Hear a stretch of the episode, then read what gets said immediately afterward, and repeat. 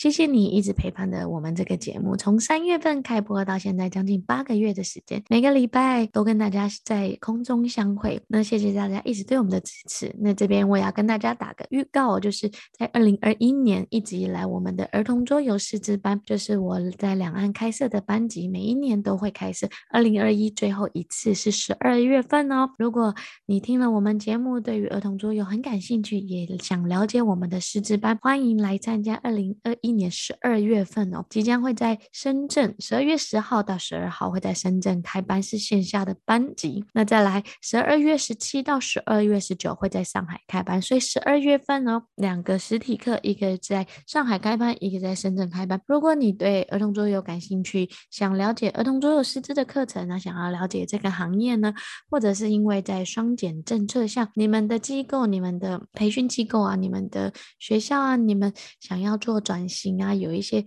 嗯、软性实力的一些课堂，都欢迎来参加我们的儿童桌游师资班。然后，如果想收看关于更多儿童桌游师资的介绍，请加我们 iGet 公众号哦，iGet 的公众号或小助手 iGet 二零一八。添加了之后，就可以有小助手来帮你们回答。那相关的连接也可以看我们 iGet 的公众号，然后来进行更多讯息的了解。那期待二零二一年在十二月份可以在线下跟大家更多的朋友聚会。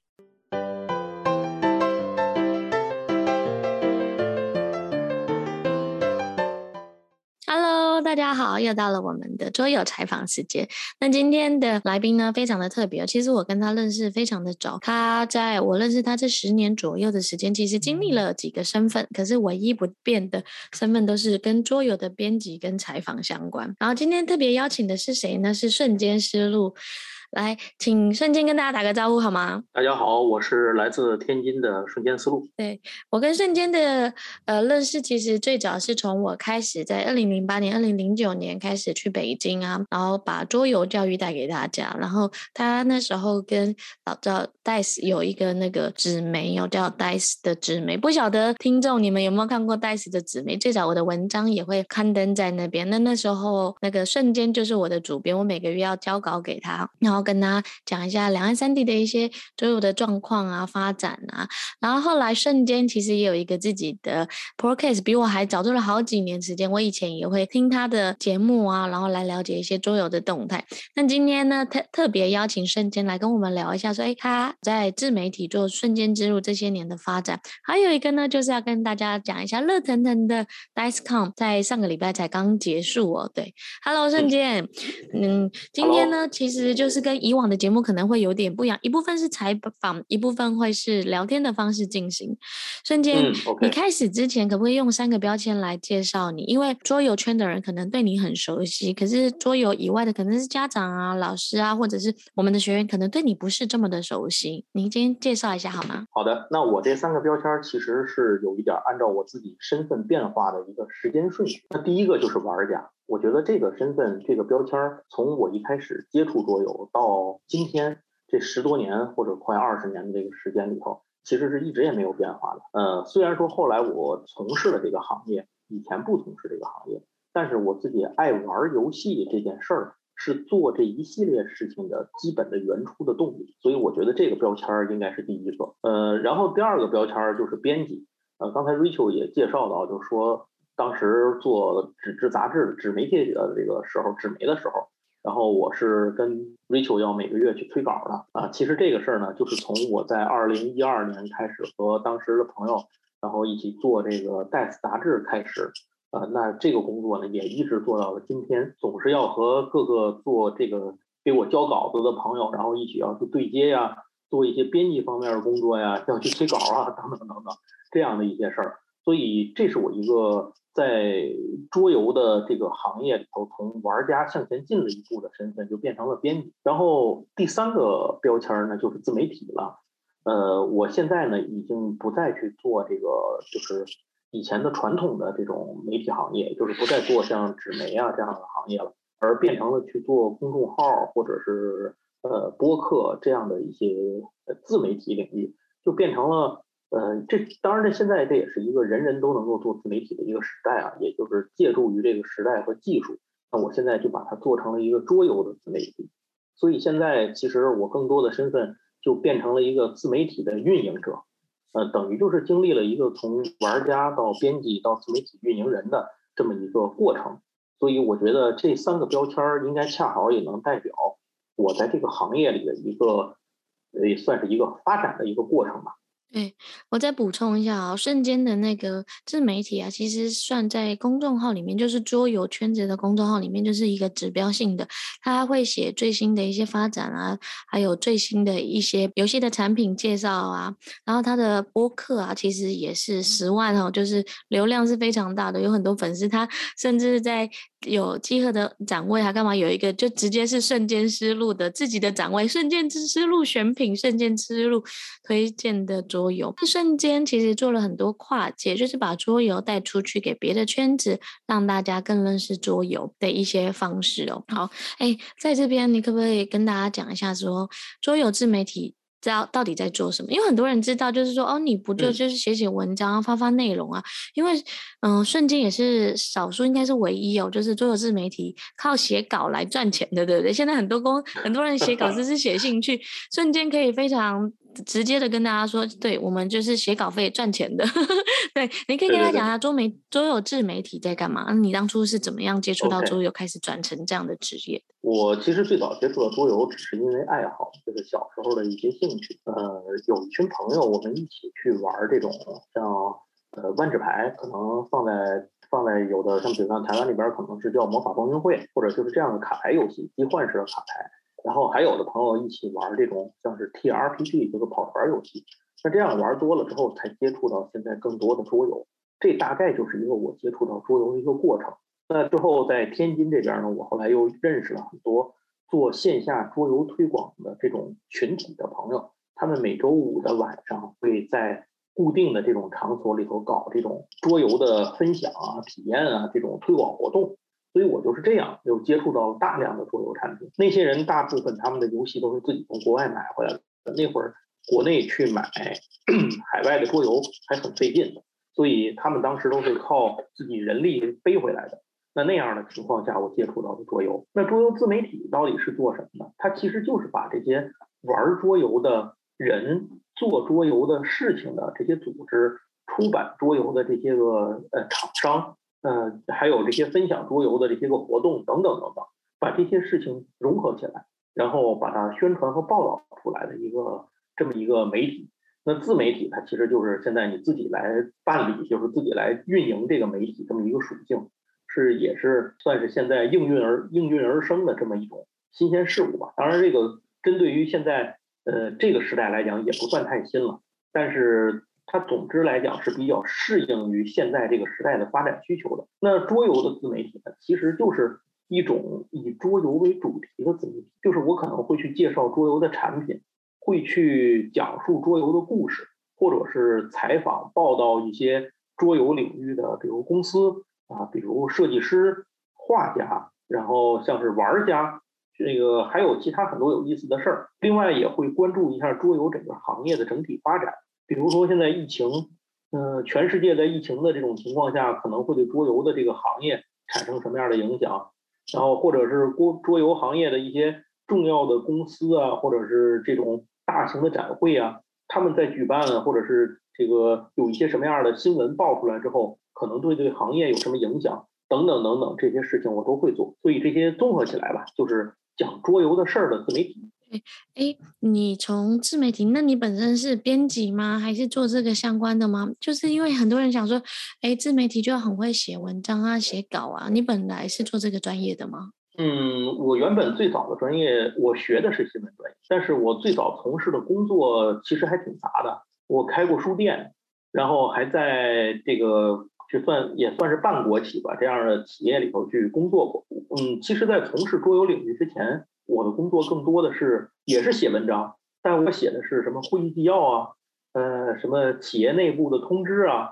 呃，都是这样的工作。因为我是做这个呃企业内部的综合管理方面的工作的。但是我个人的兴趣的原因，加上我自己本专业的这个原因，让我找到一些机会，想要去做这个桌游自媒、桌游媒体当时相关的事儿，所以当时才去嗯和我当时的朋友那个一起。我们做了那个《Dice》这本杂志，这就是我从桌游圈外卖到桌游圈里的这么一个对我来讲人生一个重要的分水岭吧。对，你刚刚刚好也讲到说，哎，你其实进桌游从玩家身份开始，然后变成有 DICE 的这个，你们想要介绍嗯桌游的相关的内容给更多人介绍，开始有 DICECon，DICECon 在后来这几年也转型变成一个展会，就是华人最大的这个展会。你可以跟大家聊一下说，哎，这一次二零二一哦，经过疫情的关系，好不容易今年可以顺利举办，刚经过的这个，你观察到这次二零二一 DICECon 有什么样新的分享？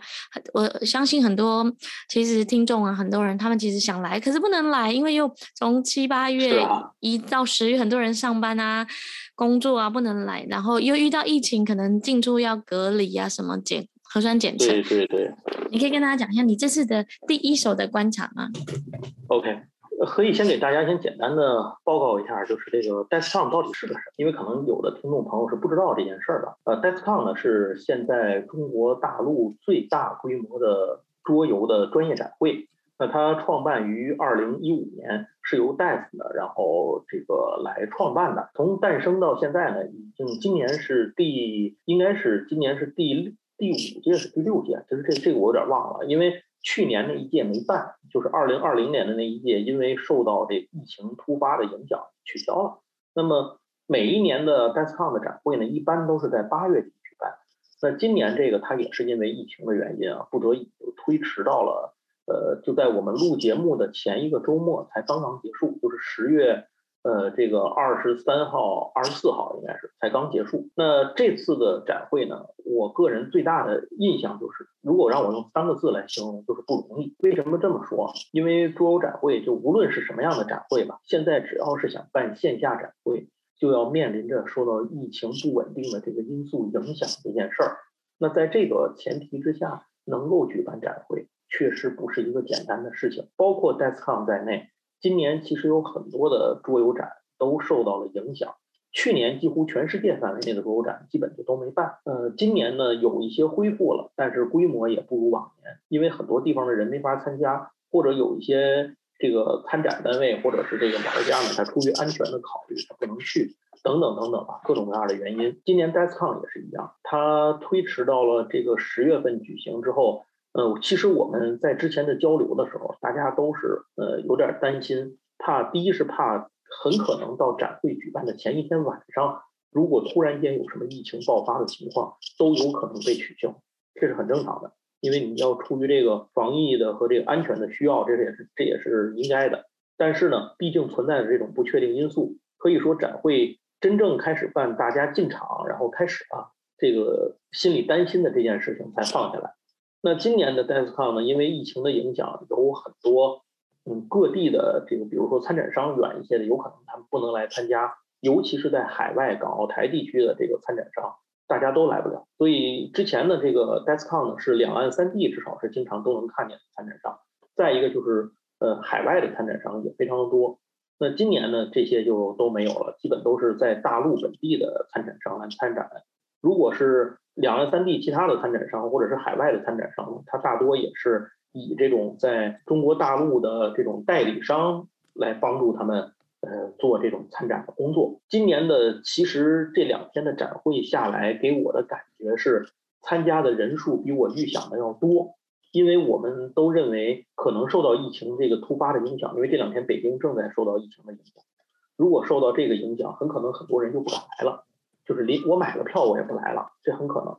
但是在呃星期六的那一天呢，其实会场里头还是挺热闹的，比我们想的要好得多。很多展位还是这种大排长龙的情况也都有，而且呢，这个场地内，呃，你猛地看过去，这种感受，直观的感受还是挺热闹。当然，周日的时候人就明显的减少了。不过一般来讲，一个两天的展会，它第二天本来人也少。再一个呢，受到疫情的影响呢，我觉得可能在周日这一天的表现更突出。呃，最后一个是每年 DICECon 其实是有三天的，今年呢就减少成了两天，把这个。VIP 日这一天给取消了，而且原本的计划是，嗯，第三天，也就是星期一，二十五号，还会有一个呃，从业者的交流会，但是这个交流会呢，也在二也在星期日的晚上就通知取消了，不再办了，出于这个疫情安全的考虑。今年的这个展会，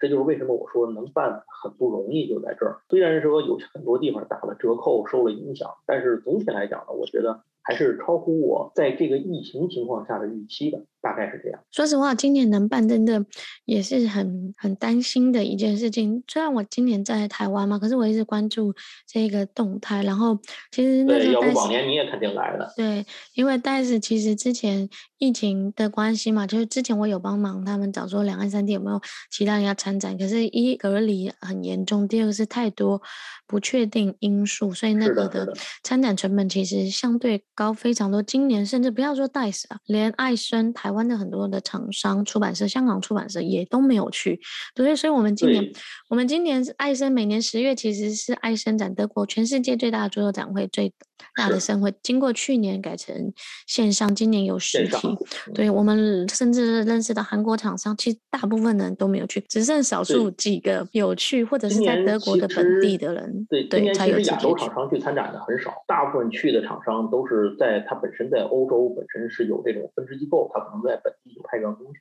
如果没有的话，可能很多需要你从呃这边直接过去的参展商，可能好多人都没去。对啊，所以你刚刚讲 DICE，那虽然好不容易办了，其实 DICE 今年做了还蛮多有趣的事情，对不对？你要不要跟大家分享一下？好像除了以前的桌游，其实第一个是展场有扩大，第二个是有增加亲子区，嗯、第三还有增加剧本相关的区域，对吗？你跟大家聊一下好吗？嗯、好。你跟大家聊聊这个现场的情况啊。首先，刚才 Rachel 谈到这个场地扩大的事儿，上一次就是一九年的那一次，Rachel 你来了吧？嗯，呃，你记得他上次那个场馆，它是两个场馆，它需要出出那个主场馆之后，才能进到第二个场馆。对，它有个它有个廊道。对，我那时候还想说，怎么有两个区，其实不太方便。对，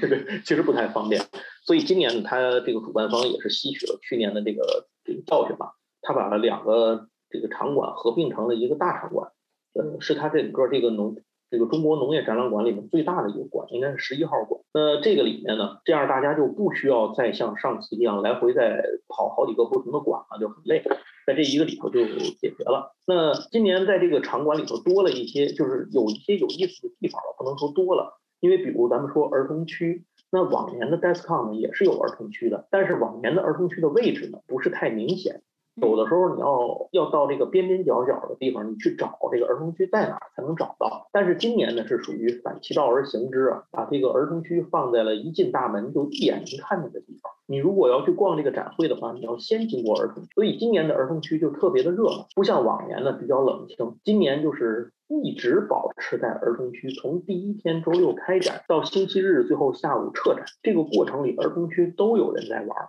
而且都是小孩子在玩，这个到时候方便的话，可能我会给 Rachel 提供几张照片，不知道 Rachel 能能配在图，或者是放在什么地方，让大家看见。就是现场，我觉得还是这种气氛的感受很好。而且今年的儿童区的这几个参展商呢，他们也专门为儿童区打造了很多有意思的内容，尤其是这种大型化的桌游，把这个桌游桌游的配件做得很大，然后或者是。组织了请这种专门的有幼教经验的老师，然后来过来带着孩子们一起玩游戏，等等等等。所以这个给我的感觉和包括给我采访到的、问到的现场的很多人的感觉都非常好。那这是儿童区，接下来一个就是从二零一九年开始加入到桌游展里边，加入到 DICE 里边的，就是这个剧本区。剧本区实际就是现在大家经常会提到的剧本杀这个东西。那这一次呢，也是给他们专门准备了一个很大的区域。并且里面能够看到这些个剧本区的主办方，因为它是类似于一种分包的形式嘛。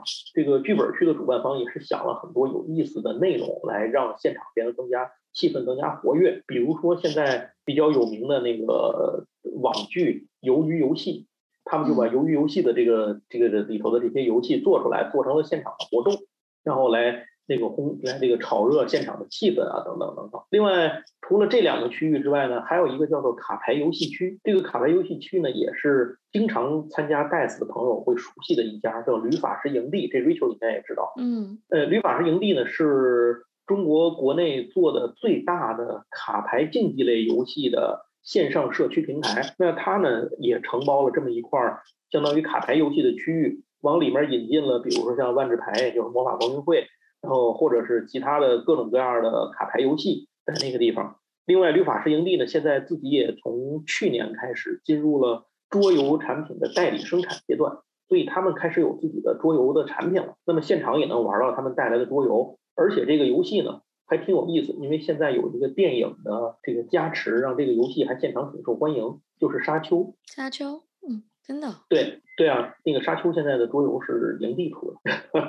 然后现场，所以这个区域呢，另外还有万智牌的比赛，所以都很热闹。嗯呃，还有一个区域就是这个原创设计师区，这个一直是我对 DESCON 非常看重的一点，就是它一直会有一个区域以比较低廉的价格，呃，租给这个原创设计师。什么叫原创设计师？就是我自己想做个游戏，但我这也不是我的主业，我也没有办法以这个来现在来商业化来赚钱，全是靠热情和自己自己花钱来做这件事儿。但我做出一些游戏和想法，想跟大家分享。那在 DESCON 有这样一个区域，今年的这个区域给我的印象非常深。一会儿要是有机会的话，可以详细的聊聊。那这个区域也见到了很多我往年从来没有见过的游戏设计者，他让我意识到，现在还是有很多人愿意自己去做桌游来跟大家分享，有很多人在试图把自己的想法变成现实。所以这个区域给我的印象也非常深。大概在现场呢，就是有这些，另外还有像是桌游奖项的一些评奖啊。然后等等这样一些内内容。对，所以其实展会它其实就是第一个就是今年好像少了那个主讲主主讲演讲区嘛，对不对？等于是把儿童、啊、对对对现场分享那个对，把儿童市、嗯、呃市场跟儿童的方面直接摆在一进门的地方，让大家吸引大家的关注。听说今年儿童亲子带去的人也非常的多，对不对？往年儿童区或家长区总是在小小小小的角落，或者是哎。儿童还蛮少的，对对对，今年其实我看现场的照片回回来看，哦，还挺多的耶。对，今年我也没想到，尤其是在这个有疫情这个前提情况下，我们原来以为现场可能没有多少小孩儿，结果没想到这次，呃，每一次路过这个儿童区都能看到很多孩子在那玩游戏，而且玩的很开心。嗯，就证明这次带孩子来的家长还是挺多的。还有可能，其实近近几年儿童桌游市场其实大家关注度也比较高，而且。但是也特别扩大，吧亲子去扩大嘛，因为可能是政策的关系，或者是儿童桌游市场的嗯发展也越来越多，厂商也也都其实这次在疫情之前，本来好几个玩具大厂都要去，后来后来可能疫情啊会有一些变动，连上海的玩具展其实也顺延了，对，所以其实真的北京这次能顺利办出展览来，真的不容易，我们要给给大家给每个参展商还有戴斯啊，就是好好鼓掌一下，还有对啊，因为一个展会会促进整。整个行业的交流，不论圈内人，对，就像孙经理说，这次就也好不容易见到好多很久不见的朋友，对不对？没错，没错。呃，尤其是去年经历了展会取消、大规模取消这件事儿之后，大家其实一旦没有了展会，也就。没有了一个这种固定能够交流的一个场所。那你来跟大家讲一下，这这两年疫情下，你觉得对桌游行业的一些影响吗？今天这集啊，我觉得就是一个可能跟你聊一下这呃，就是 DICE-CON，也可以听一下，就是你市场的观察，因为国内外的厂商啊，还有一些国外的发展，你也会有一些洞悉。疫情下，你觉得对桌游的整体的影响是什么？其实我觉得。就是从疫情开始啊，我一直在观察，包括欧美市场和整个中国的一个行业，这个市场桌游行业到底是一个什么样的变化？首先，影响是肯定很明显的。对于整个桌游行业来讲，它的销售其实是起到了促进化的影响。这个不光是在中国，在美国也是这样，在欧洲可能也是这样，因为欧洲的数字我没有再去看，但是在美国肯定是如此。今年有一些厂商，我跟他们去聊了一下。呃，他们在二零二零年的销售额都比二零一九年要翻了倍，嗯，所以这个是很明显的。当然，这个不适用于所有的厂商，有的厂商可能因为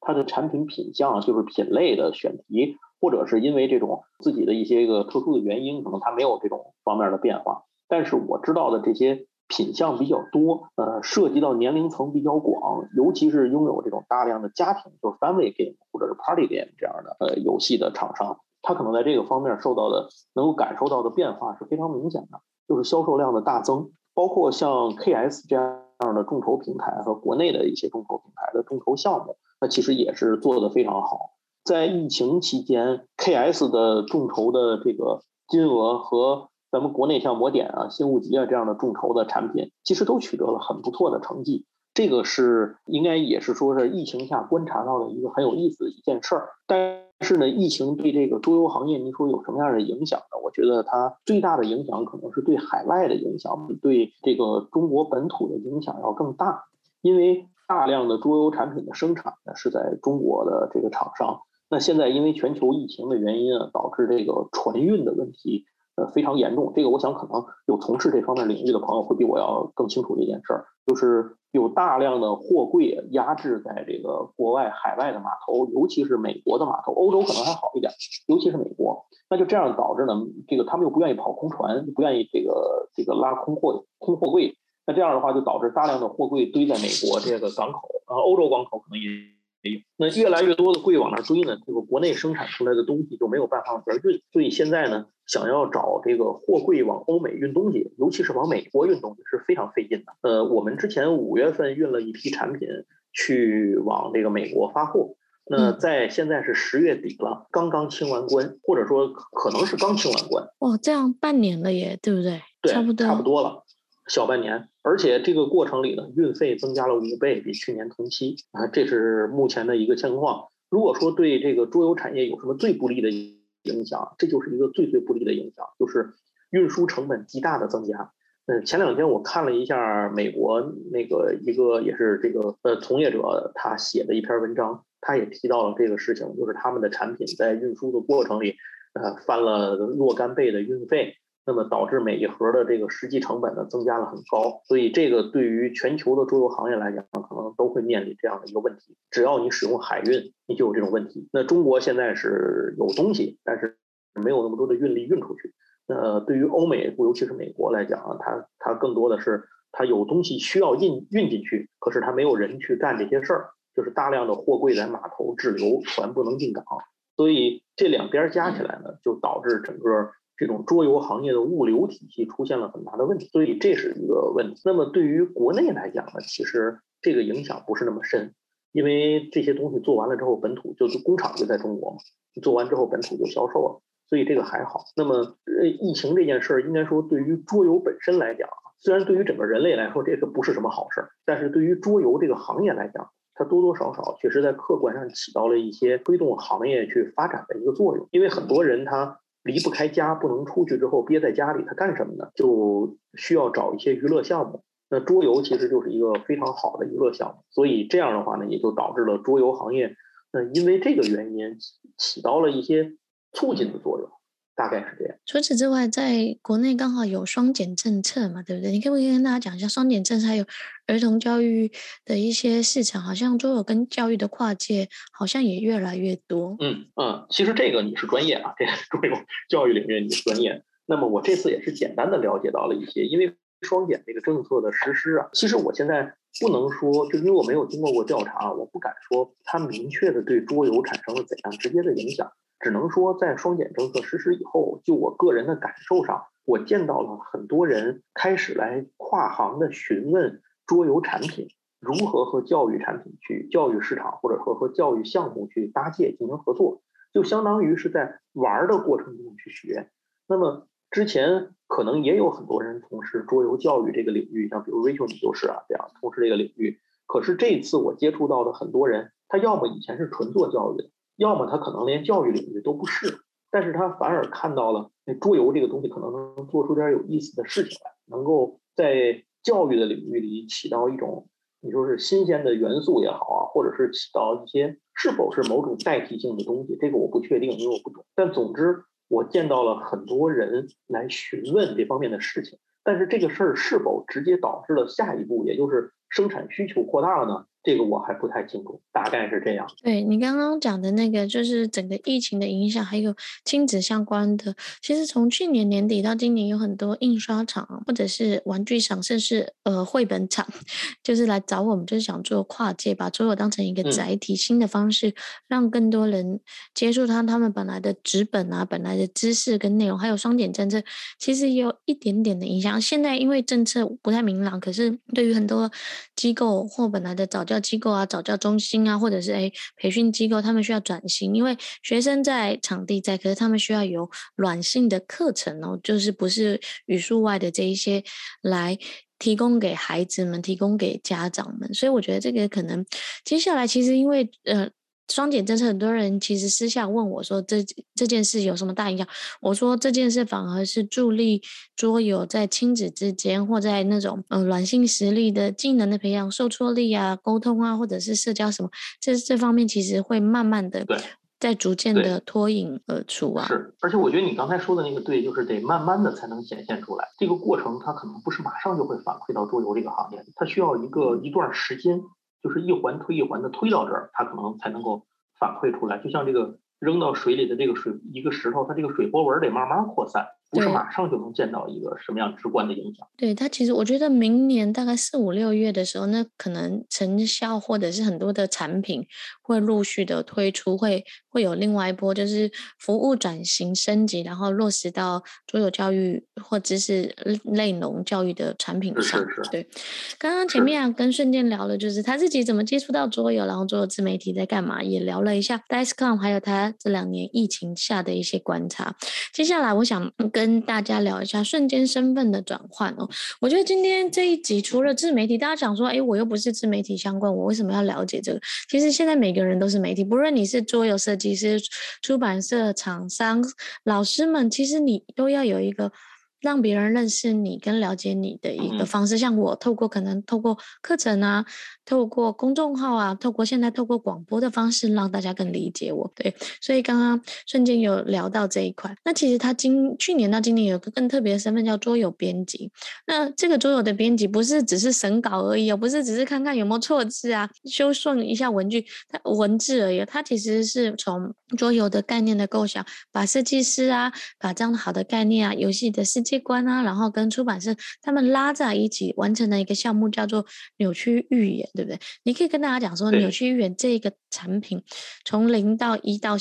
昨呃上次去年众筹嘛，今年发货嘛，总共历经了多久？呃，这个产品从最初的设计到现在已经有五年的时间了。就是最早设计师产生第一个设计灵感，开始做这个第一个版本的样稿，到现在正式的发货，玩家们拿到产品，呃，到今天我们。嗯，开始到呃世界各地开始去销售这个桌游的零售版本，那之间已经经历了五年的时间，呃，可以说是对于我来讲，这是一个蛮特殊的经历。这五年时间，如果你们想听啊，可以看我之前有采访瞬间跟老何哦，就是讲呃你去豫园的这一集，这集节目我们到时候会在那个专栏的里面留这个，大家可以去看一下。为什么这一个产品需要花五年的时间的设计？还有它在美术上多少用心？嗯，美术的经费其实加起来已经超过一百万人民币的 投入，对不对？这五年陆续啊，就是世界各地找画师啊，然后综合跟规划。那这边扭曲预言的东西，如果你有兴趣听，你到时候可以听我们另外一个影片，影片的介绍哦，就是之前去年我有录的影片的介绍。那在这边你可以跟大家讲一下桌游编辑到底在做什么？为什么？编辑这样的身份，他大概会经历过哪些环节？你可以以这个项目为案例，让大家更清楚了解说，一个游戏从无到有这样的诞生过程。嗯，呃，先说这个游戏本身是怎么诞生的这件事儿。这件事儿其实比较巧合，因为桌游的这个游戏的设计师是我平时做桌游活动的一位朋友，就是我们认识已经很多年了，一直知道他有想做游戏的想法，但是直到他拿出这个产品给我。啊，这样这个时候我才觉得这可能是一个能够真的变成一个商品的点子。这大概是在四年半以前，就是他自己已经他拿给我看的时候，已经自己打磨了半年的时间了。那拿到这个之后呢，我的个人的特点是我是做桌游自媒体的嘛，所以我个人的特点是我有更多的渠道，除了这边能够认识这个玩家、设计师之外，那边我也会认识更多的出版商和厂商。那所以我就认识了刚才瑞秋提到的老何。那老何呢？他是果冻方块这家出版公司的创始人和负责人。那么，呃，巧合的是呢，我们几个人都是天津人，所以平时也比较熟悉。那我就在有一次去见老何的时候，跟他提到了这个产品。我说，因为我知道老何那边呢，他也是，他是做原创游戏，在海外出版，就是他们的游戏基本上都是在 KS 进行众筹。我就说有这么一个游戏，你有没有兴趣？我说你要是有兴趣的话，我可以介绍你认识一下，咱们。来看看这个游戏有没有可以这种发展的空间，所以就这样，我把这个出版方和这个这个设计方呢给对接到了一起，然后双方呢也是一拍即合，觉得这个项目很好，所以我们就从那个时候起呢成立了这么一个算是这么一个工作组吧，一个项目组，然后来做这件事儿。我本身在这件事情里负责的工作呢，比如桌游的这个规则的测试，这个是我来做，呃，会参与做。然后再有一个呢，我会去做一些，比如关于这个游戏的世界观的架构、故事的描述。因为你做一个游戏，可能不只只是是这个游戏产品本身。你还要做游戏产品背后的故事和它的文化的，所以这一块儿也是我来做。再有一个就是我的本行，就是这个游戏的宣发工作是我来做。呃，可能还有比如说要跑展会啊，要什么？之前这几年里头，在全国各地的桌游展，我们基本都跑遍了。工作内容很简单，就是带着我们当时的产品的版本到现场让大家体验，然后搜集整理这个修改意见带回来改。所以这个游戏到。呃，出版前为止，其实一直都在打磨游戏规则。那这就是我在做这个跟这个桌游项目的这么一件事儿。当这个游戏出版了之后呢，我可能又要去忙这个桌游的众筹的宣发工作，因为你产品要卖，你总离不开宣传嘛。然后还要去做一些，包括甚至包括社区的运营，比如这种呃我们玩家的这种社区运营，以及这种售后的工作，嗯，等等等等。各个方面，这些可能都是我在做这个项目的里头需要去做的工作内容。OK，对，所以你刚刚讲的那个，其实一个产品从无到有的，其实花了蛮多的时间。这边我其实想让很多、嗯、呃设计师，其实我们的听众有很有，我后来这还蛮多独立设计师我想设计桌游的人，他们会特别听，希望我可以多聊一些。嗯，当然这个从无到有这个过程，我们用了这么长时间，不代表所有的游戏都需要这么长的时间，或者说。也不代表所有的游戏都可以用这么长的时间做出来，这个完全取决于您的每一个人的产品的这个创意的灵感、它的规模复杂程度，以及您本身拥有的资源，以及你能投入的时间。在我们的这个制作过程里，一开始的三年的时间里啊，其实大家是用业余的时间来，那么这样的话呢，就相对于投入的时间就较少。但后来，呃，这个游戏的美术逐渐完成了之后，我们就开始进入了集中工作的这么一个状态。那那样的话呢，工作效率一下就上来了。所以这一点呢，呃，只能给您做一个参考，不能说做一个标准。呃，每个人都有每个人会不同的情况。但是总而言之，一件事儿就是把一个桌游的想法点子最后变成一个产品这件事儿的过程，呃，可能还是比较复杂的。所以在大家真的要做这件事儿的时候呢，可以提前做点心理建设。你在产这个产品设计的过程当中。然后有没有什么让你印象最深刻的事情啊？因为其实很多人不知道你有这个 另外一个桌游编辑这样角色或桌游项目的那个策划跟执行啊，从头到尾这样的身份。因为大部分都是你采访别人，跟你写别人，可是知道你这个身份的时候。所以我今天想让大家知道，其实你有第一个是你有这样的能力，第二个是你有这样的资源来协助跟做。那第三个，其实你对这个也蛮感兴趣的，就是想往这样子的方式去做尝试。是的，没错。那如果说印象最深的事情呢，可能就是这个产品让我知道了一件事儿，就是你做产品规划的时候，一定要精尽可能精确的定位好你的目标用户，因为你的产品整个的产品这个形象的呈现，可能从一开始就要面向你的这个目标用户去准备，而不是说泛泛的做一个。想象一个所有人、天下所有的人都能够接受的这种产品的表现形式，这个尤其是在美术和这个就是产品设计这个就视觉设计这个呈现上，我觉得这个事儿可能不是那么容易。因为我们一开始的时候呢，这个目标很明确，就是要在 KS 上做众筹，所以我们一开始在审美的这个方面的选择，美术方面的呃一开始选择的就是这种有一点欧美范儿的这种感觉的美术风格，而不是这种日韩范儿的风格。所以它可能更多的，这也是导致我们最终这个产品的这个呈现出来之后呢，更容易被接受的是在欧美市场。那么在亚洲市场上呢，其实相对的接受度反而会低了一些，因为很多朋友也明确的跟我们说，我说你这个画的是真好，但是呢，它哎它不是我印象中那种喜欢的那种日韩的那种范儿。可是我们有一些欧美用户呢，就会反映说，哦，这个画的真好，这就是我想象中的这个产品就应该是这样。所以我觉得这一点上来讲，可能是。我印象比较深的，因为在做这件事之前，其实我没有想过，我是没有想到这一点。这也是在呃，我第一次见到了我们第一个角色，就是小红帽这个角色，他的设计稿拿过来的时候，我见到了这张图纸的时候，我和老何爆发了一次很激烈的这个，就是关于这个事情的审美这件事情的一个讨论。嗯，当时我印象特别清楚，是在去上海参加上海的这个桌游展，然后那天晚上就在黄浦江边儿，然后我们俩人在那儿聊天儿，就说这个事情说的怎么样。我俩一直谈到了夜里头快两点的时间，就一直在争论这个美术的风格到底是不是应该用现在这种表现形式，因为他是用乌克兰的一个工作室给画的。那个工作室其实他是给漫威画画的，他画的这个风格就很有那种美漫的范儿。但是以我的个人的感觉呢，他就跟我想象的差距有点大，所以我俩当时很激烈争论这件事儿。最后决定还是说交给这个事情，就是既然老何是老板嘛，这个事儿美术都是他负责的，所以最后我觉得还是他说的这个，那就就做一个尝试。所以没想到最后尝试之后呢，证明确实是我讲这件事情的时候有所偏差，就是他。美术这种东西，视觉看起来如何，跟你的用户一开始的预期的用户是应该一开始就做一个预判和重合的。如果这两者之间不能重合，那可能最后在销售上就会带来麻烦。但幸好的是，这个扭曲预言这个呢，在我们的预期的这个里面做的还是不错。另外一个呢，它的这个美术风格呀，后来因为加入了亚洲的画家，所以呢，导致这个产品的美术呈现风格呢，在亚洲这边呢，也有了一定的接受程度。所以最后也是靠大伙儿的支持吧，在国内的众筹大大的超乎了我的预期。我们一开始预期的是能有三十五万到四十万人民币，这就相当不错了。结果最后有将近七十万人民币的这个众筹，所以这个也给我们的印象很深。这应该是对我来讲做这个项目给我带来的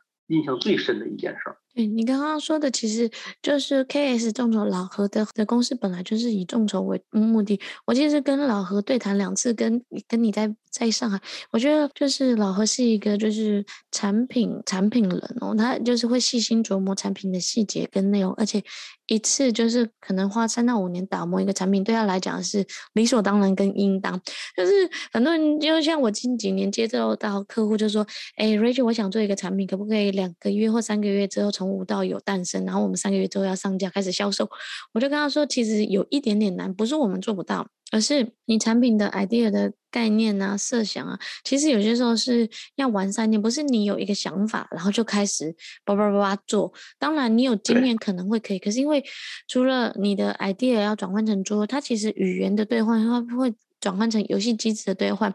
是需要思考的。第二个是。游戏产品出来之后，针对你的目标客户的美术画美术也要时间啊，不眠不休的画，当然不是啊，不是随便一个美术就合适，要针对你合适的用户、合适的族群，甚至桌游的封面啊，桌游的规则书，它其实也是整个美术设计的一个环节跟一个部分。那最后呢，就是销售嘛，销售也是需要时间预热啊、预购啊。然后不是说哦，我今天排好，下个月要上线就开始了。没有，其实很多的动作，一个好的产品的诞生，或一个好的产品的爆红啊，或者是一个好的产品的畅销，其实它都有一定的规划跟计划才能诞生。是是。而且现在这个扭曲寓言这个项目也可以跟大家分享一个比较好的消息，就是我们在众筹结束之后呢，开始进入了零售版本的销售这么一个工作。那之前在美国市场这个英文版呢就销售的很顺利，然后我们当时还做了一个法文版本，做了两千五百套法文版。那法文版呢，在销售的一个第一个月，就是在到货的那头一个月里就已经卖光了，所以法国的出版商呢又向我们陆续追加了这个几千套的订单。同时，还有德国和波兰的这个市场呢，也提出需要要他们的语言文字的版本。所以现在扭曲预言呢，等于已经出版了中文、英文、德文、法文和波兰文这个多种语言版本。目前截止到我们录节目为止呢，已经销售就是零售和众筹版本都加在一起，已经销售总量超过一万套了。到今年年底的时候，假如一切顺利的话，应该能够达到一万三千五百套这样一个量级。所以对我们来说呢，这也是一个很振奋的事儿，就是得到了世界各地呃玩家和用户们的一个肯定，所以我们也觉得蛮高兴的。对，我们刚刚瞬间讲的，你看想想看，五年打磨一个产品，可是这个产品如果打磨的够好，你看一年多的销售时间，其实已经有五个国家的版本了，对不对？然后也破。数万套的那个市场，因为我觉得这会是一个长销跟一个热销型的产品，它不是哦，好像因为很多众筹产品就是一次卖，在众筹那是众筹结束之后就不会继续再再版。可是你刚好经历的这个项目，还有跟老何的这种搭配跟合作，会把它创造成一种长销类型的产品。那这边我为什么让瞬间讲这一个呢？因为它其实是真的是本土原创的设计，发光到国外去，让大家认识。对，那其实很多做设计师，他们其实没有，他们就想说，我就每一次就出出个几百几千套啊，然后一一两次就结束。我真的觉得我们要把眼光放到更远的地方去，就。你做产品的时候，你要思考说，哎，除了符合本地的需求的国亚洲的需求以外，我们有没有可能把自己的版权、自己的内容转授权出去？因为同样都是自己的作品跟自己的产品，其实可以做第二次的销售、第二次的再版的转化。可是，在这时候也不要，就是有些人可能就是有自己的原创风格，还有画风是固定。可是我觉得，在设计有些时候，在国内的设计师，有些时候你们可以给国外授权，国外。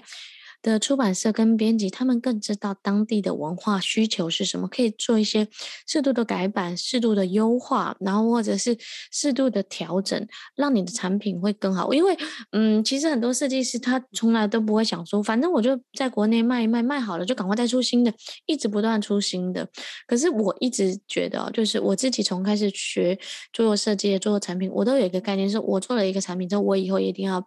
转化成多语言的版本，让国外有机会去销售，对，而不会只是在限制在自己的本土的架构啊、语言啊、故事场景上。是，没错。对，然后我想这边来问一下，你看你有桌游编辑啊、上下中产业啊、桌游设计师这么这么多不同的经验，如果现在啊听了这一集，或他本来就很想踏入桌游行业，你会建议他从哪一块开始呢？设计师啊、自媒体啊、采访啊、录影片啊，还是自己做游戏设计开始呢？嗯，其实这个我觉得没有一个固定的点，就是说你一定要从哪个地方去切入。这最重要的是决定两点，第一。你的兴趣在哪？你比如你让我去做，从当年如果让我退回去，让我从设计桌游开始入行，好，我可能是做不到，因为这不是我擅长的。呃，这要看你自己的个人兴趣和能力。另外一个呢，也要看你自己拥有的契机是什么样的。比如说，你可能就是对这种呃做这种桌游的产品的设计化的这些东西，这种你这种逻辑啊、思维啊，你就是好，那可能你就是可以从设计桌游开始。有的人他可能就是手工比较强。做这些东西，他动手能力特别强，他可能会从桌游的周边开始，比如说他做一个骰塔，做骰子，做这种甚至桌游用的其他的一些道具、配件、收纳盒，这都是进入行业的一个一个方法。那如果说现在就进入了一个人人自媒体的时代啊，你有一个手机就可以做自媒体，有网络就可以干，那你就可以从自媒体来做呀。现在呃，无论是在 B 站上也好，还是在 YouTube 上面也好，那做桌游内容的这个。呃，视频的人已经越来越多了，呃，他的角度、内容这些东西能不能成功，取决于你自己的努力和你自己的这个才华、你自己的灵感和内容。但是你说能不能开始做呢？我想，只要你愿意花时间，这事儿就可以做。但是无论如何，我觉得有一点啊，如果你只是一开始想要体验一下这个行业的话，那么一定不要呃，这个轻易的，就是说我就。什么都我工作辞了，我就什么都不干了，然后我就开始来做桌游这个行业。嗯，那你最好还是三思而后行。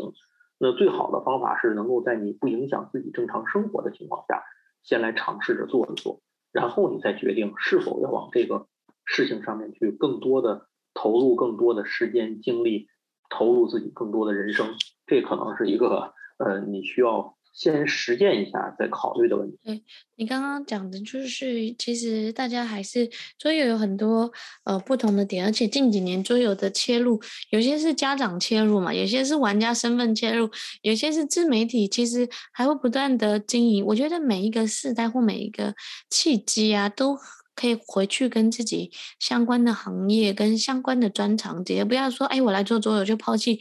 过去拥有的资源或过去所擅长的能力，最好最好还是能够借力打力，这是最好的，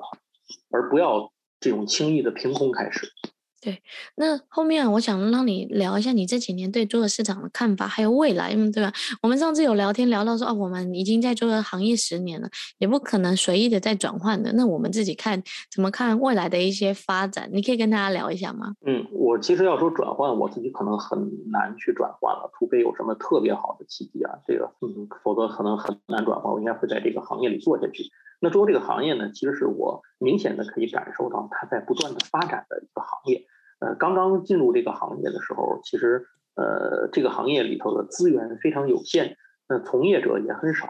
呃，绝大多数人呢都是用业余的这种精力去做，就是职业的从业者非常少。那到了现在呢，已经能够办出像 DESCON 这样大型的展会，所以我觉得这就是一个很明显的变化。当然，你说这个领域它赚钱吗？这可能是很多人关心的一个问题。我个人感觉。它肯定不是那么利润丰厚的行业，因为它总体这个行业呢还处于一个呃发展和上升的阶段，而不是像比如说像汽车呀、像电子游戏啊这样的领域，像网络呀、AI 呀这样的领域，它这么成熟、这么大，它本身呢还是一个比较小众的领域，目前还在不断的发展。可是它拥有发展这个属性，我觉得在现在这个时代。就是一个不简单的事情，只要它能够向上发展，那么它就是可以被期待的。所以，如果说问我对中欧市场的看法，那我的看法应该是，它在呈现着一个发展扩大的趋势，但是它的总体体量还相对比较小，这需要一个呃更长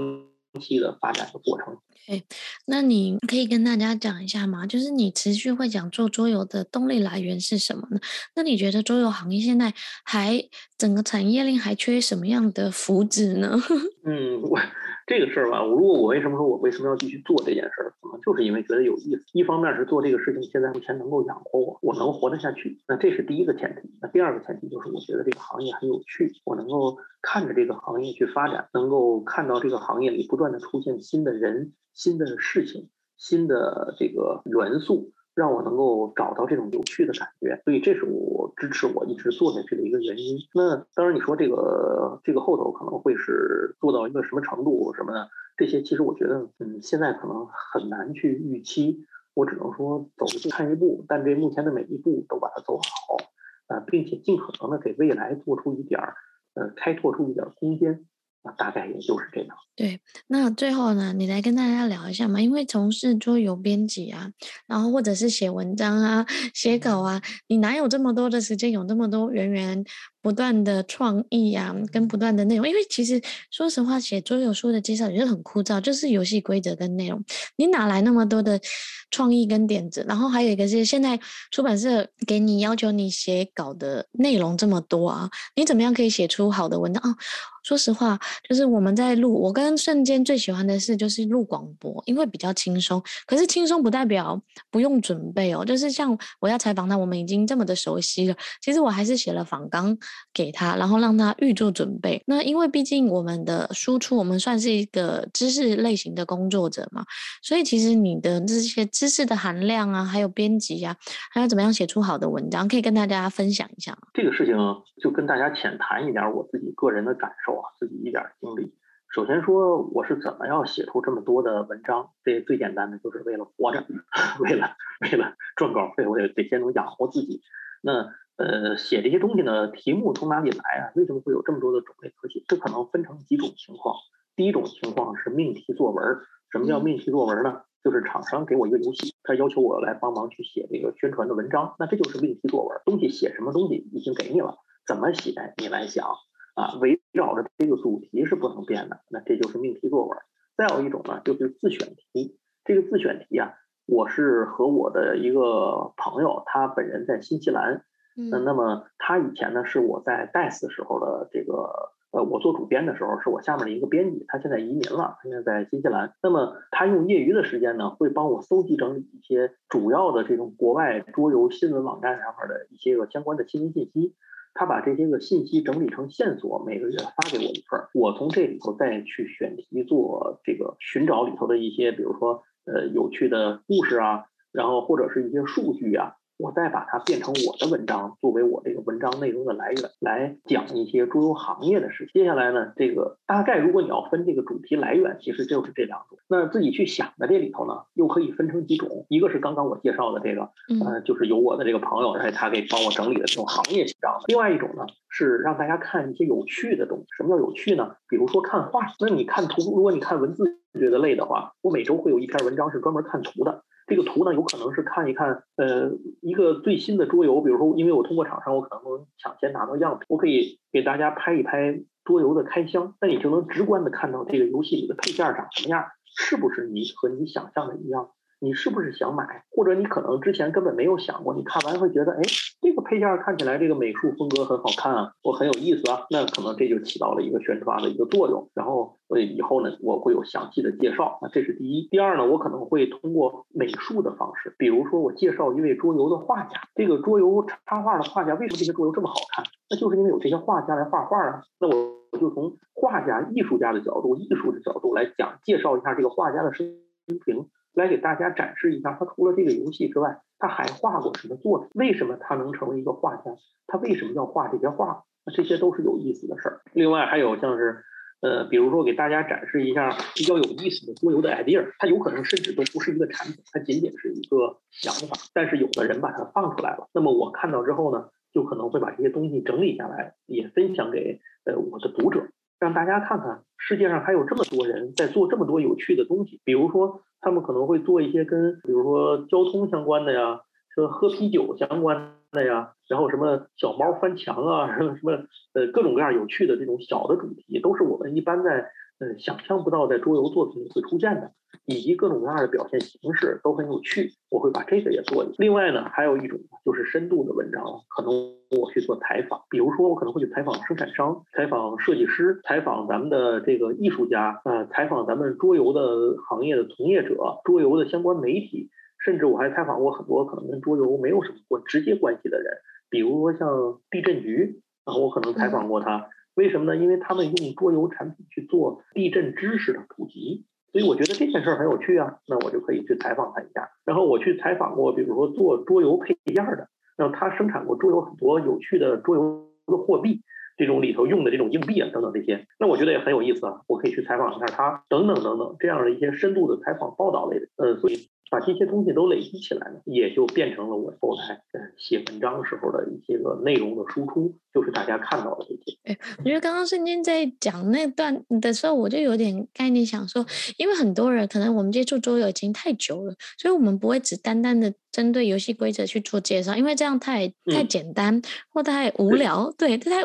不有趣。其实我。对我，我认识到我自己有一个特点，我不是一个很好的规则讲述者，因为我自己就很讨厌看规则，我就喜欢玩游戏的时候有人给我说说就行，我不想看，所以我自己也不想写规则。我的文章几乎是避免了去讲述规则的，只会讲大概这个游戏怎么玩。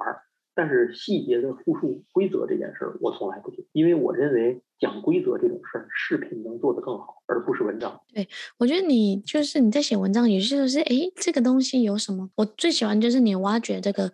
设计背后的故事，或者是哎，这个做设计师他为什么会设计这样的内容，或者是哎，他在制作生产哪一个环节特别的有趣。我觉得你其实是依着你的兴趣去挖掘这一个游戏产品本身后面的价值，这也是我觉得就是。你的文章跟别人不同一部分，因为看规则大家都看得懂，可是背后的故事、背后的内容其实很难了解。我自己也很喜欢在国外，或者我在介绍游戏的时候，我跟你一样，我不是一个好的规则说明者。为什么？因为我是教育工作者，我可能会针对画面啊多说一些，他为什么这样设计啊？他这个产品跟上一个产品诶有哪些小细节啊？有没有观察到啊？对，或者是在设计师他中间设计的时候发生哪些点？我觉得应该是说桌游是我们的载体，我们用说故事的方式来介绍游戏，你用说故事的方式来介绍游戏，然后写成一篇文章，让人家对这个游戏除了平面啊、立体，还有更多了一个层次的认识。是，我就尽可能的，我写文章、桌游文章的目的呢，是为了推广桌游这种呃休闲方式，或者说是娱乐方式。而不是最主要的目的，其实并不是为了去卖产品，卖产品是这个过程里的一个副作用。就是顺便能够卖就卖了，帮助厂商去做一些销售，帮助这个出版方去做推广啊，这就顺便做了。但是如果以说到根本目的的话，我更多的还是为了推广这种文化和娱乐形式。所以，呃，这个就是站在这个角度上来讲，那么我在想，我想看到什么样的东西？我肯定不是想看到一篇篇的游戏规则，我想看到的是这个，呃，跟桌游有关的有意思的事情。呃，无论他讲的是什么事儿，只要它好玩有趣，能勾起我的好奇心，那么我可能就能够因此而喜欢上某一个游戏，喜欢去更深入的去研究一下，从而成为一个桌游的玩家。那我想做的事儿就是勾起大家的好奇心和兴趣，那这就是我写文章的一个基本目的。所以我写出来的东西呢，也就是刚才瑞秋说的，呃，就是呃，什么东西都有啊，这种就好玩的也好啊，背景也好啊，去挖掘一些东西也好啊。而不是去固定在它的桌游的这种呃规则和产品介绍上来。那今天呢，其实很开心哦，就是跟瞬间聊了很多不同。那很，我相信经过这一集啊，很多可能本来对瞬间以为只有自媒体，又对他的身份呢，还有他的文章的编辑，或者是看待桌游这个产品一个产品的文章的思考点，有更多不同切入的看法。那最后用一句话来总结说，哎，桌游对你而言到底是什么？桌游对我来说应该就是一种生活方式吧，就是到现在为止，它既不是我的工作，也不是其他的什么，而是我生活当中呃不可或缺的一部分，已经形成一种生活习惯了啊，所以它对我来说就是生活的一部分。那你介绍一款你自己喜欢的游戏啊，因为你知道的游戏还挺多的嘛。然后我给我也给你一个命题作文，我知道你最近写的那个亲子或儿童游戏相关比较多，你有推荐哪哪一个游戏给大家吗？亲子相关的游戏？哎，那我今天想推荐这个游戏，可能跟你前面两期节目的嘉宾还有点联动啊，因为你前面采访过旭乐园，呃，旭乐园他们是专门把这个德国的儿童游戏向中国国内做引进和推广的这么一家公司，我现在。正好呢，在手里这两天玩到了他们介绍的游戏，就是 DICECON 那个展会上他们带去就有这个游戏，叫《古堡探险》。这个游戏啊，规则极其的简单，它其实讲的就是呃，这个几个小小鬼儿，其实就是小精灵嘛，在国外可能他们这么叫，叫小精灵，呃，其实小幽灵啊，在我去，然后他们去一所古堡里头探险。这个古堡啊，是真的用这种塑料材质和游戏里面的纸质的这个挡板儿。在游戏盒子的中央拼插起来的一个立体的城堡，不是一个这种我们一说一只是一个形象上的概念，不是，它真有一个城堡立在那儿。那这四个小精灵呢，就是从古堡的这个底下最下方的位置，沿着古堡拾级而上，转着圈的一直走到古堡顶端，谁先走到谁就赢。规则就这么简单。但是它在古堡上方是有机关的，这个里面呢有一个圆形的盒子，它里面。这个古堡一共有四个口，就是它外面一共有四个段的这个路的这个路段，每一个上面对应着一个口。那古堡顶端的这个盒子里会有三个金属的圆珠，我记得是三个珠子。每次你转动这个上面顶端盒盖的时候，就会从这四个口里随机有有几个口，这三个口应该是掉出这个珠子来。那如果它的下方的路径上面有这个小精灵的话，就会被砸下来。那如果你砸下来，就要。回到这一层最开始的这个位置，然后从这个点上再继续往前走，你就会走慢。那这个游戏进行呢，它其实就是扔骰子来进行的。这个骰子里有的就是让自己走一步、两步、三步，可能是有的呢，是你走完了之后要拧顶上的这个圆盖，就是往外要扔这个这个珠子。有的呢，你甚至可以移动别人的小精灵，就是他不是不愿意站到有珠子的这个路上吗？你可以把它走过去。那这个游戏就是它里面。既有小孩子玩，既有竞速，那又有一些简单的这种小的策略，还有一点小小的坏心眼儿和运气成分，把这些综合在一起。我在 Descon 的现场，我看了一局那个带着孩子玩这个游戏的，哎，我觉得那小孩子的反馈非常好。然后，因为我自己也有这个游戏嘛，我是跟呃我的朋友玩的，但我们没有小孩，就是大家都是成年人玩，依然能玩得很欢乐。虽然可能说不像小孩子那样的乐趣，我们也许跟小孩玩的感受的欢乐是不一样的，但是他依然能够找到乐趣。就是说，这个游戏虽然说它是给五岁的以上的小孩准，就五岁小孩准备的，比如说，但是用我那个玩游戏那朋友的话说，我们可不是五岁啊，那我们就可以用我们成年人的年龄的思维和策略来算计对方，那也能玩得蛮开心。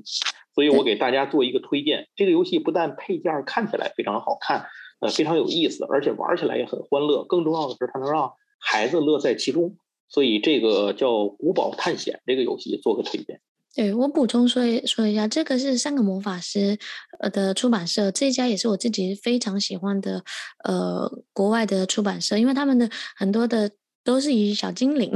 为为对对为他们产品设计的内容，它的。游戏产品你玩过一次之后，你就会印象深刻。我大概七八年前，就是孔融老师那。之前的时候，他有有介绍的时候，这个是几乎是每一年他出的游戏，我都会特别去看。第二是瞬间这次讲，它其实是立体的架构，我很喜欢这种结构化的，有这种场景化。因为桌游很多人就是骰子啊跟道具，科它有一个立体的那种场景啊，可以让先搭建，搭建完之后来做游戏的体验。这这个游戏我也非常的喜欢。如果你做儿童游戏啊或亲子游戏相关，我非常鼓励大家去了解一下这个游戏。然后我觉得他们家的游戏大人。人跟小孩玩都很开心，我们就撇开桌游的教育意涵啊什么，就是回归桌游的本质，就是跟家里的人或跟朋友共同在一起娱乐的一个部分。OK，那今天的最后，瞬间要不要聊一下说，哎，自己未来接下来的发展之路会是什么样子呢？那我可能在在我可以预期的，比如说一年到两年的时间里，我可能还是维持我现在的这么一个状况。就是做我自己的公众号，也就是叫“瞬间思路”的这个这个微信公众号。再一个呢，是做桌游 iPlay 这个播客，以及呢会去像到这个呃集合网啊等等这样的地方去做他们那边的桌游播客。这可能是依然是我现在的一个主体。那我是没有，嗯，我是没有去想暂时去做视频这个内容的。呃呃，桌游自媒体的这一块的内容，可能我依然就是维持现状吧。但是我想把自己的。呃，东西呢做得更加具有这种深度化，能够让能够让我的读者或者听众通过我的节目了解到这个行业不仅仅是见到的游戏产品眼前的这点东西，它的背后还有更宽、更深、更有趣的内容和内涵啊！这可能是我接下来的这呃一两年的时间里，我觉得自己要做的事情。另外一件事，可能我是要以我桌游自媒体这个拥有的这个渠道的这个特长的地方。来和呃更多的厂家的进行合作，可能我会去介入更多的像是产品啊，或者是一些个呃市场的一些个顾问性质的这些工作，那我可能呃会往这些方面去做一些，大概就是这样一个想法吧。具体呢也还要看。呃，这句话叫怎么说呢？叫计划赶不上变化嘛。如果有什么样的情况变化呢，可能我也会随时再调整我自己。OK，今天非常谢谢瞬间，我们来跟大家聊说他这几年关于桌游市场的一些发展，还有未来之路。那也很期待瞬间后续的有自媒体啊，可以采访更多的内容，或告诉我们关于很多桌游背后的一些小故事。对，谢谢瞬间。谢，谢谢谢瑞秋谢谢大家。